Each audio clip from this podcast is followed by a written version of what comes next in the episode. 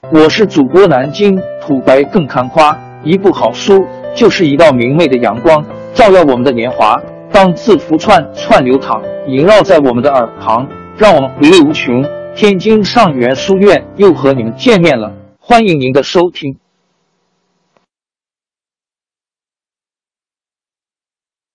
听众朋友们，大家好！开讲前先打个小广告，主播也是要吃饭的。天津上元书院，南京土白更看花。主播最新专辑《大清王朝》，讲述了康熙皇帝驾崩，素有冷面王之称的四阿哥胤禛继位，抑制官绅敛财和宫廷内部党争积压的历史事件，贯穿了雍正的一生和雍正王朝。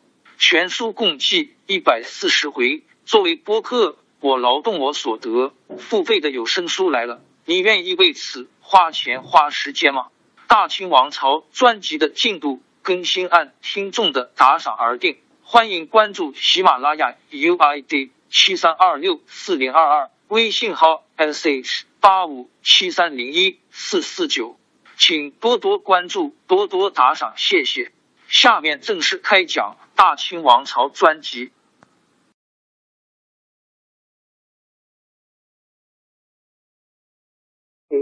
九爷允堂刚来到年羹尧的大帐外，就被这森严的军威震慑住了。他正在营门外边犹豫着该怎么与这位号称魔王的大将军相见，却听军中画角鼓乐大作，咚咚咚，三声大炮大雷一样的响起。行辕正门哗然洞开了，两行武官大约有四十多人，手按腰刀，目视前方。外着正步走了出来，他们的后边威风凛凛走着的，便是大将军年羹尧。辕门外上百军校肃静无声，却叭的打下马蹄袖，向他行礼。年羹尧看也不看他们，板着铁青的面孔，径直来到允堂面前，只是双拳一抱。内衣拱手说：“酒备乐，年某奉旨酒后，有失迎进，都有得罪。”允堂也一手还礼，肃然说道：“大将军，我是奉旨来军前效力的，国家兴亡，匹夫有责。何况我是大清宗室亲贵，自今而后，我就在大将军麾下效命，凡有使命，一定俯首领尊。”年羹尧用目光。扫视了一下木香阿等穿着黄马褂的侍卫，见他们似乎是对自己这位大将军才也不睬，连一声问候的话都不说，心想：小子们，你们想在这儿玩把戏，恐怕还嫩了点。你们不理我，我更不稀罕搭理你们。咱们走着瞧吧。他转脸对允堂说：“九爷是天皇贵胄，年某无礼了，请九爷到后帐去。”我为九爷洗尘，说着把手一让，竟把那帮侍卫晾到门外了。允堂见此情景，不由得心中忐忑。他悄声对年羹尧说：“大帅，他们几个都是皇上身边的人，请大帅给他们留点脸面。”年羹尧思索了一下，回身对一个棋牌官说：“这几位将军远来劳乏，不要慢待，你带他们到西关县去设酒接风。”他们的差事明天就可以分派下去了。穆香阿仗着自己也是皇室亲贵，哪把年羹尧看在眼里啊？一听这话，他可就火了，冲着那个棋牌官说：“上父，你们大将军，老子们已经酒足饭饱了，还借的什么屁风？”允堂偷眼去看年羹尧时，见他好像根本没听见似的，只是眉头的青筋不易觉察的跳了一下。允堂心想，怪不得八个说联盟有两副面孔，在京时是谦谦君子，出了京便是混世魔王。又想想自己金枝王爷之体，竟然落到与年羹尧当差的地步，还得低声下气的看着他的脸色说话，不免心中悲戚。年羹尧是个聪明人，他好像早就觉察到了允堂的心思。九爷在外苦寒。不是您待的地方，但只要住的时间一长，也许您就会习惯的。等战事稍有转机，我一定奏请圣上，让九爷体体面面的回京。来来来，请到我的书房里坐。这是一间很大的书房，不过连一本书也看不见，却到处堆放着绢帖文案。一个木质的沙盘上插满了小旗，炕上铺着熊皮褥子，地下烧着火龙，一点烟火不闻，却热得让人发抖。他们进来时，桑城鼎已经摆好了酒宴，垂手问道：“请示大帅，九爷在哪里下榻？”年羹尧说：“这还用问吗？九爷不是寻常人，最低也得和我住的一样。你去把东书房收拾一下，把那里的沙盘搬走。”让九爷住在那里好了。明天你再领着九爷到各处走走看看。九爷是最爱读书的，你帮九爷选一些带回来。九爷您请啊。允堂在宴席桌边坐下说：“从前只是在京城听人说起过大将军治军严整，今日一见，真是令人开了眼界。果然不愧大英雄本色。”年羹尧却像是突然变了个人似的。翻身拜倒在地，奴才年羹尧给九爷请安。允堂万万没有想到年羹尧还有这一手，连忙上前搀起了他，慌乱的说：“大将军，这如何使的？我不是钦差，更不是督军，我是……你是奴才的九爷。”年羹尧笑笑说：“国礼不可慢，家里也不能废，这是奴才应该做的。”他站起身来。给允堂恭恭敬敬的斟上酒，双手捧到面前，又说：“请九爷原谅我前居而后恭。”年羹尧是个读过书的将军，自存君臣纲常还是明白的。九爷为什么到这里来？您来做什么？我们都心照不宣吧。您放心，在我这里绝不会让九爷受到一点委屈。话说到这份上，允堂还有什么可说的？他端起面前酒杯，一饮而尽，对年羹尧说：“你是条汉子，允堂佩服。真人面前不说假话，我也向你亮个底。皇上是我的兄长，可是这些年来，我们也曾经有过芥蒂。自古成者王侯，败者贼，所以我又是弟弟，又是贼。我这话，你密奏皇上也可，拿我就地正法也可，但我信得过你。”当你是我的依托，我的靠山，我可以对天起誓，我若有谋逆篡位之心，有如此悲。说着，把手中酒杯啪的摔碎在地上。年羹尧一惊：“九爷，您您何必这样？先前是各位其主，说不上是非二字，如今既为臣子，安慰守命也就是了。九爷放心，我年某人绝不做小人之事。”允堂看准了时机，从怀中掏出一张银票来。年大将军，我知道十一月初三是年老伯的七十大寿，本来这点钱应该我亲自送去的，可是皇命太紧，竟连令兄都没能见着。想着在你这里用六百里加急，反倒更快些，就带过来了。年羹尧早看见了，这是一张见票即付的十万两龙头银票。他心里又惊又喜，嘴上却说：“这这怎么可以？”就在这时，汪景祺怀抱一摞文书走了进来。年羹尧趁机把那张银票塞进袖子里，可他的脸色说变就变，厉声问：“现在送的什么文书？”汪景祺凑空向九爷偷偷的瞟了一眼，随即又看着年羹尧说：“禀大帅，这是东书房里的。”张成鼎让我抱过来，请大帅示下，要放在哪里？哦，你就是前面文案上的汪景祺吧？你写的字和诗我都看到了，还是不错的嘛。你你的条陈也很得体。我已经告诉张成鼎了，以后你就在我这里侍候好了。允堂突然吃惊的说：“什么什么？你就是汪景琦？是不是那位当年在锁中堂墓下？”为圣祖皇上起草过讨格尔丹席的那位汪先生，汪景琦装着毫不在意的样子，苦笑一声说：“落魄书生埋名江湖几十年，想不到还有人知道我的贱名。大帅，这位是？怎么你不认识？这是九贝勒吗？啊，乌兰布通之战已经过去二十多年了，我当时还只是个牙将。”想不到你那时就在锁中堂的中军帐下当参战了，你是前辈先贤呐，这这可是委屈你了。汪景祺惨然一笑，哎，人已老，猪也黄，夕阳虽好，黄昏尽，不可再言当年了。尚先生交代我说，明天。年羹尧大声说：“什么明天？今天？现在你就给我留在这里，将士老的那吗？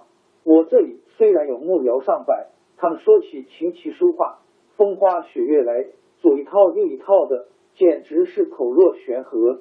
他们却不知，我这里是沙场，是兵凶战危之地，哪怕是稍有失误，便会造成无法挽回的损失，便是社稷之祸。”便是千万生灵涂炭，我要他们这些马屁精、哈巴狗干什么？你来，你来，过来嘛，到这边来一起坐。我正要向你请教呢。年羹尧正说着热闹，却见桑承鼎一挑门帘走了进来，看了允堂一眼，似乎是不好开口。年羹尧问：“什么事？”回大帅，随九爷来的侍卫们吃醉了酒，和帅爷帐下的清兵打起来了。年羹尧一声冷笑说：“九爷，你们先在这里坐着，我去去就来。这些侍卫们的脾气我知道，他们除了欺压梁山之外，半点本事也没有。除了皇上以外，谁也看不上眼。桑承鼎，你去传二品以上的副将、参将都告帅上去，等着本帅升帐议事。”年羹尧一走，九爷允堂就凑近汪景祺问：“哎？”这个桑成鼎为什么这样得宠？他是年的心腹，他的父亲救过年羹尧的父亲，他又救过年羹尧的命，两代的交情了。九爷以后和他说话得多加注意。就在他们俩说话的时候，年羹尧带着人来到了闹事的西关县，这里早已是一片狼藉，桌子打翻了，椅子踢飞了，满地的酒肉早被踩成了酱泥。十名从京城里来的侍卫，身上的黄马褂沾满油渍，一个个手握剑柄，虎视眈眈的站在大厅北头，南头则是年羹尧的十几名大将亲兵，拔刀怒目，眼睛瞪得溜圆。此时，只要稍有一句话说的不对，双方就要性命相搏。看见年大将军阴沉着脸走了进来，他的亲兵们一起跪下叩头。一个好像是头目的人禀道：“禀大将军，他们辱骂大帅，弟兄们好言相劝，他们不但不听，反而动手打人。”年羹尧站起，满脸横肉，令人看了毛骨悚然。只听他声音阴哑的说：“到这会子才想到来点我，迟了点吧，给我一命去手。去手是什么意思？”木香阿他们还在猜测，却听那些清兵扎的一声。将锋利的腰刀高高举起，刀光几乎是同时一闪，十几只左手已被砍落在地。这情景发生在一刹那间，没有人求饶，更没有人叫疼。看着这满地流淌的鲜血，十名侍卫顿时吓得面无人色。年羹尧好像是对这种惨状早已司空见惯，咯咯一笑说：“很好，传令下去，每人赏发三千两银子。”调任陕西军粮处。扎年羹尧回过头来，恶狠狠地看着木香阿他们说：“瞧见了吗？这就是本大帅的淫规，也是为了让你们长长见识。只是因为他们几个都是立过战功的，所以本帅才法外施恩，饶了他们的性命。你们在行辕闹事，又该怎么处置啊？这群侍卫哪见过这令行禁止的威严啊？”都把格外开恩的希望寄托在木香阿身上。木香阿心中虽然也是十分胆怯，但他料定年羹尧绝不会被他们如法炮制，心想他这是杀鸡下猴，立下马威呢。妈的，你少来这一套！老子我见过世面。便挑衅的看看年羹尧说：“这算的什么大事？你奏明皇上好了，该受什么罚，我们全都领教。”哼。发落你们几个狗娘养的，还用得着惊动皇上？木香阿可逮住机会了！回年大将军，我母亲是合作公主，圣祖亲生，不是狗娘。木香阿说完，连正眼都不看年羹尧，却悠然自得的晃着身子，哈哈哈哈！年羹尧发出一阵撕裂人心的大笑，好，顶得好！他回头轻轻说了一句：“身长”，转身就走。外边一声声传呼，此起彼伏，回响四方。年大将军升帐了，喊声起处，几十名装束整齐、甲位鲜明的军将，上百名身穿号衣的兵士，排着队伍，快步跑向中军行辕。除了脚步声外，可喘不闻。随即三声号炮响起，年大将军在桑城顶的护持下走进了议事厅。众军将一齐单膝跪下行了军礼，请年大帅安。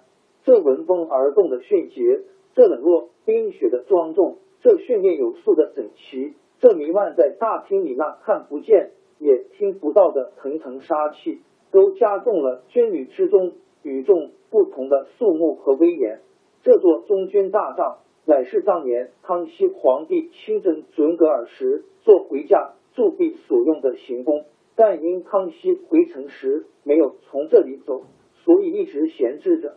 年羹尧的行辕来到西宁后，太守司马禄又把这里重新装修，当做了大军行辕。正殿上的黄色琉璃瓦换成了绿色，殿前的大铜缸蒙上了黄绫，以表示对先帝训礼回避。殿内为康熙皇帝专设的绿榻改做了沙盘，两壁则挂着青海的山川形势图。正中一张硕大无比的帅案上。摆放着文房四宝，笔架正直，一方墨绿的砚台足有一尺见方，明黄的符面下盖着印盒，这就是用康熙皇上御笔亲书刻成的抚远大将军印玺。这一切布置，又都暗示了中军大帐的神秘和他的威慑力量。年羹尧在帅案前坐定，说了声“众位请起”，他带着一丝冷峻的微笑说。今日召集众将前来，是为了通报两件事：一，圣上特谕让九贝勒允唐到军前效力，此事你们知道了吗？下边齐声答道：“回大帅，标下们已经知道。”嗯，知道了就好。九爷乃当今万岁爱弟，他前来军中也是万岁爷着欲成器的一片苦心。你们不可有别的想法，也都要尽力。好生保护照顾九爷金枝玉叶，奉子龙孙，不管在什么地方，也不管是谁见了他，都不能忘了君臣大礼。有谁胆敢委屈了九爷？我照军法处置，听明白了吗？扎！年羹尧朝下边看了一眼，突然拍案而起，瞪着饿狼似的双眼说：“现在说第二件事。”一星阿，一星阿应声出班。末将在，即刻将西关县的十名犯纪军将带来，听候发落。一星阿朗声回答：“末将遵命，请大帅令箭。”免根尧抓起令箭架上的虎头令箭，当着灌了下去。一星阿双手捡起，大步走了出去。很快，十名侍卫被二十多个如狼似虎的校尉架着两臂扭进了军帐。大概是在他们时曾经发生了争斗，木香阿他们几个都已鼻青脸肿，可是还是硬端着侍卫的架子不放。木香阿在出京之前曾受到雍正皇帝的特别召见，还领受了监视年羹尧的密旨和专责上奏之权，所以他尽管惊慌，却并不害怕。在校尉们松开了手，他怒目直视着年羹尧说。年大将军，咱们侍奉了圣谕，千里迢迢来为国效力的，你就这样待成我们？年羹尧断喝一声，跪下。什么？木香阿觉得莫名其妙了。嘿嘿，让老子跪？你有那么大的狗胆吗？他眯着两眼，从眼缝里一动不动的瞧着这位大将军。年羹尧加重了语气，又喝了一声，跪下。木香阿脖子一梗。没看见我们穿着黄马褂吗？凭什么让我们给你跪下？我剥掉你的黄马褂！免根尧勃然作色，手一挥，早有军校一拥而上，不由分说便扒去了这十名侍卫的黄马褂，就是又在他们腿窝里踹了一脚，他们一个个乖乖的跪了下来。哼，皇亲国戚到我这里来的多了，凭一件破黄马褂就敢藐视本大将军？年羹尧用手向下一指，你问问他们哪个没有黄马褂？刚才奉命前去拿你的衣行啊，是老简亲王的三世子，也是当今皇叔，他不比你尊贵，不比你有身份。桑城鼎在，桑城鼎应声上前跪下。这十个人在辕门步行参拜之礼，宣华西关谢，辱骂本将军，又恃宠傲上，咆哮议事厅，该当何罪？上层鼎不动声色地说：“斩！”年羹尧咬紧牙关说：“好，拿酒来，待本帅与他们送行。”王朝更迭，江山易主，世事山河都会变迁。其实我们无需不辞辛劳去追寻什么永远，活在当下。做每一件自己想做的事，去每一座和自己有缘的城市，看每一道动人心肠的风景，珍惜每一个擦肩的路人。纵算经历颠沛，尝尽苦楚，也无怨悔。感谢您的收听，朋友们，让我们下期再见。